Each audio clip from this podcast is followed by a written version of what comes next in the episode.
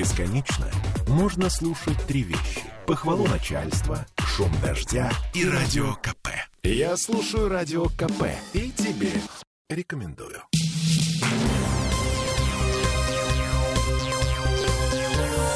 Темы дня.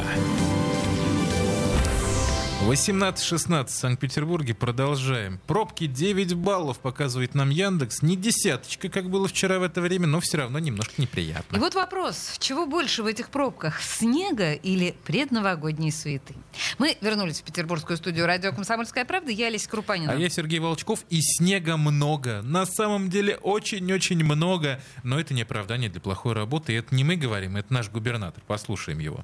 Город выделяет на зимнюю уборку большие деньги. Разглядяйство, безответственность в этом вопросе недопустимы. По итогам проверок наложено дисциплинарное взыскание на руководителей государственных жилищных агентств и управляющих компаний в Адмиралтейском, Центральном, Петроградском районах. Уволен начальник одного из жил агентств Центрального района. Также в Центральном районе проводится служебная проверка в отношении профильного заместителя главы администрации. Дал указание провести проверку и оценить действия предприятия ГУДП «Центр». Его руководство не сумело эффективно организовать работу по зимней уборке улиц и утилизация снежных масс. Очистить ключевые магистрали в историческом центре Петербурга удалось только после переброски туда техники из Колпинского, Пушкинского и других районов. Безусловно, снегопады были сильные, но интенсивность снегопадов не может служить оправданием для плохой работы. Неукомплектованные штаты дворников и водителей, слабый контроль за подрядами и организациями, заключенные, но не действующие договоры на привлечение техники строительных организаций, организации. Все это станет основой для предметного разговора с соответствующими руководителями.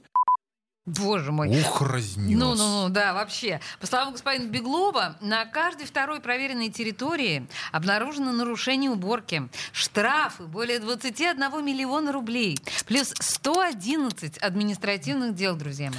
Это первые результаты борьбы с расхлябленностью. Это тоже цитата господина Беглова, и мы чуть не подрались перед эфиром за право произнести это великое слово. Расхлябленность. Запишите, а лучше запомните, потренируйтесь перед зеркалом. Значит, а, хотелось бы еще э, нашему губернатору, да и нам, чтобы снег чистили. И его таки чистят, вы не поверите. Слушаем начальника управления по комплексной уборке и содержанию дорог Комитета по благоустройству Вадима Мизюкина. Ну вот у нас э, выпало уже больше 70 сантиметров снега. Месячная норма уже есть. А, но зима еще по большому счету только началась, это первый месяц. Да, были определенные сложности, конечно, с вывозом, потому что аномальный снегопад, его не проглотить, не переживать с такой скоростью, как это бывает с обычным, когда выпало бы 3-5 сантиметров, я уже часто говорю, мы бы даже их не заметили. Но есть своя очередность, свой порядок. Техника всегда движется от главных улиц второстепенно. Большинство техники мы ставим это экономически и технически оправданно ночную смену, когда более свободный трафик позволяет самосвалом быстрее оборачиваться и нет, не создает трудностей на подростке снега. Ну, в общем, если вы не видите снегоуборочную технику, это не значит, что ее не существует. По словам господина э, Мизюкина, она работает, пока вы спите. То есть видишь суслика? А я... Нет, он а есть, он да, есть, но да. только ночью.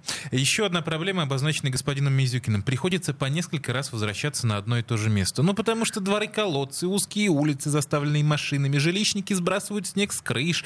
Каждый раз на месте, который ты уже зачистил, снова появляются сугробы, даже если снегопад уже закончился. В общем, классика. И наши коммунальные службы ничему не научились за три года с появления лопаты Беглова. Темы дня.